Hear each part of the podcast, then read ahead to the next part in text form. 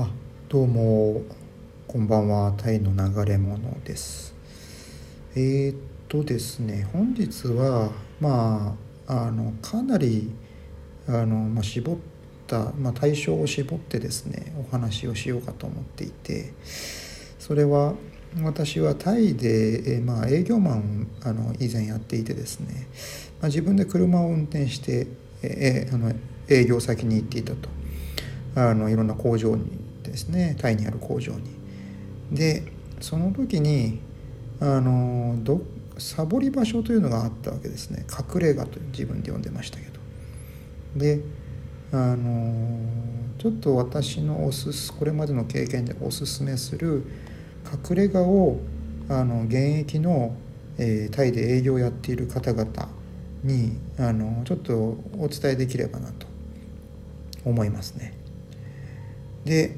えー、そのいくつかある中でまず第1位というか、うん、ここは良かったよっていう隠れ家なんですけどあのもしねチョンブリの方に行くんであれば、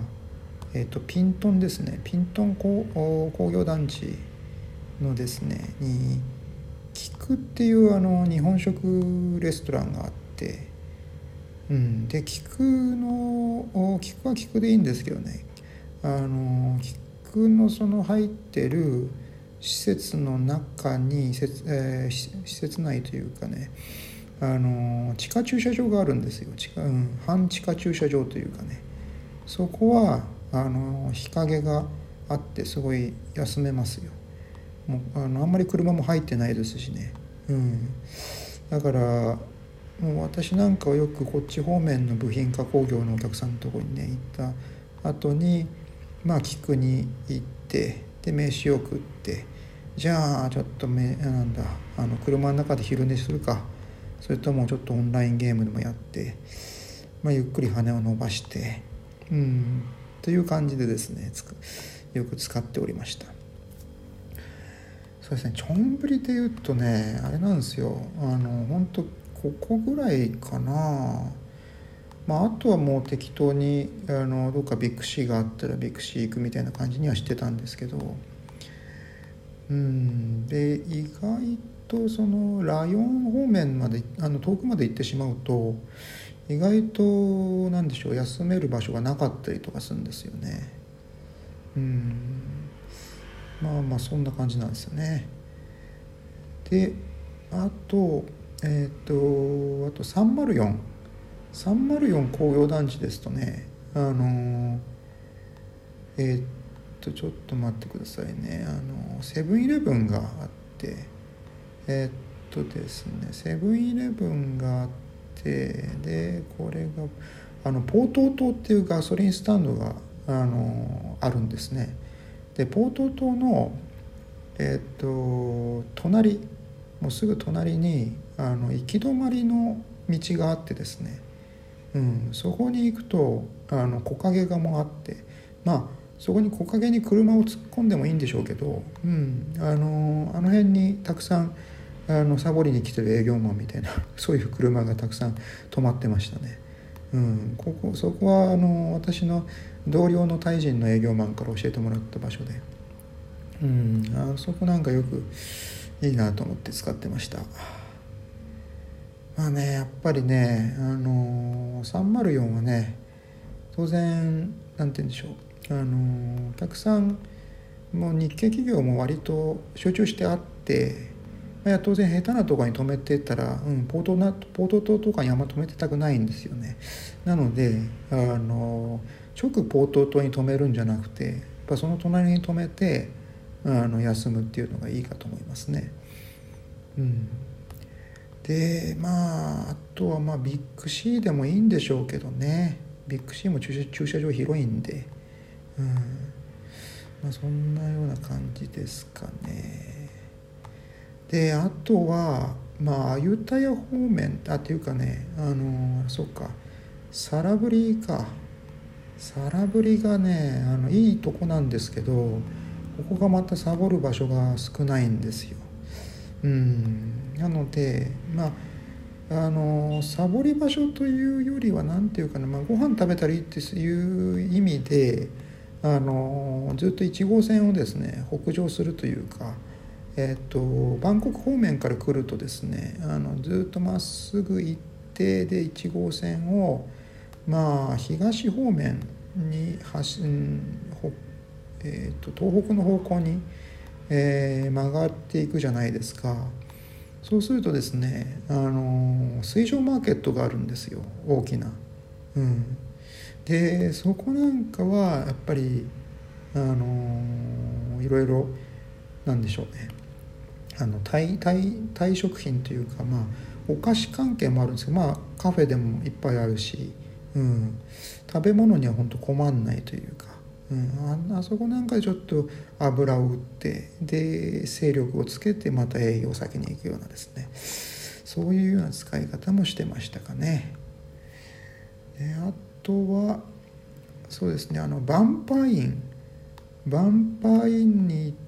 のえっ、ー、とですねこれ工業団地なんて言ったかな。要はバンパインってあのー、工業団地あるんですよね。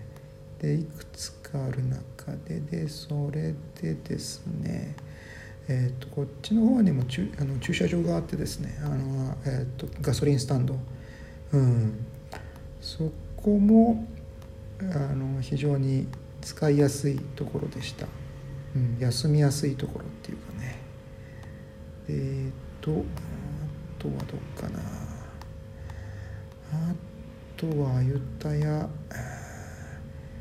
まあアユタヤはねアユタヤにもうあの日本人街の方も来たらもう普通にどっかしら止めてうんとなるかなと思ったんですけどあのまあ、ご飯を食べああゆたやでまあご飯を食べるんだったらあのやっぱり黒田がうんいいかなって。昼昼飯を食べるならやっぱ黒田。うん。あとはあのちょうど自分のお客さんからですねあの聞いた情報であの利休っていうお店が、うん、いいよっていうことで私行ってみたんですけどね、うん、利休もいいですね。あの駐車場が広くていいですね。であの店内もあのすごい広々してるんですよ。でタバコ吸う人にもねあの奥の席であの座敷なんかもあってあそこだとタバコ吸いながら、まあ、食事もできるようなそういうようなあの店があったりしましたね。まあまあまああれですよ。あのいわゆる営業マンのサボりですけどね、まあ、やっぱりまあタイで営業しててまあ、サボらない営業マンなんているのかなというかね。あの、まあ、そういう逆にねその清廉潔白さを売りにしてるようなね人っていうのはちょっと信用できないっていうのがあるわけですよ。うん、だから何て言うんでしょう。あの以前私勤めてたところの上司とかねあの何でしょうね。まあ、一緒にあの営業行くじゃないですか。でまあ、帰り際とか、うん、もうその人が言うにはいや僕僕はもうあのまた会社帰るけど会社帰って仕事するけど、うん、あタイノさんはいいですよもう、うん、あのここで上がってとか言ってね。なあなんだろうねこの人はと思いましたよ。うん。なあ誰も特に見てないわけですよ。うん、社長も、うん。まあ、彼の彼にとっては社長は、えー、社じゃ彼にとっては上司は社長でしたけれども。別にね彼を監視する人もいないし、うん、一生懸命やってるんだから、まあ、たまにはあの早く帰ってゆっくり、えー、家族サービスでもすればよろし良いものをねうんなんていうかあそこに、まあ、日本人の方でしたけどまあ日本人の悲哀さというかあのタイにまで来てあのメッシ暴行してしまうというかですね。骨の髄まで染み込んでしまったあのそういう勤労の精神みたいなのが感じられてうん非常に疲れる思いがありました。まあ、やっぱりねあのどうしてもあの日本人がタイで働くといっても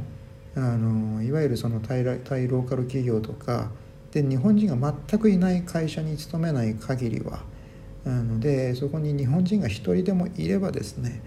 あのその日本人も上司その人が上司であればその人の労働観あの仕事観とかですねそういうのにもう影響を受けざるを得ないということです。うん、要は自分がどんなにねもうスローライフで働きたいとか、うん、のんべんだらりやっていたいとかっていう、まあ、マイペースで働きたいと思っても自分の上司が日本人で,、うん、でなんだろうな本当真面目堅物みたいなというかでなおかつマイクロマネージメント型みたいな人だったらうんもうその時はあれですよそんなあのいいのんべんだらりとしたサラリーマン生活っていうのはまあ送れなくなるというふうに思った方がいいでしょう。まあてなわけでまあねあの本当今回のあのお話というのはかなりピンポイントにあの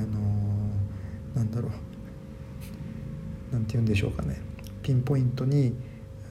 タイに住んでてあの営業してる営業マンで自分で車運転してどっか行くっていう人にだけ向けてあの話した、えー、放送でした。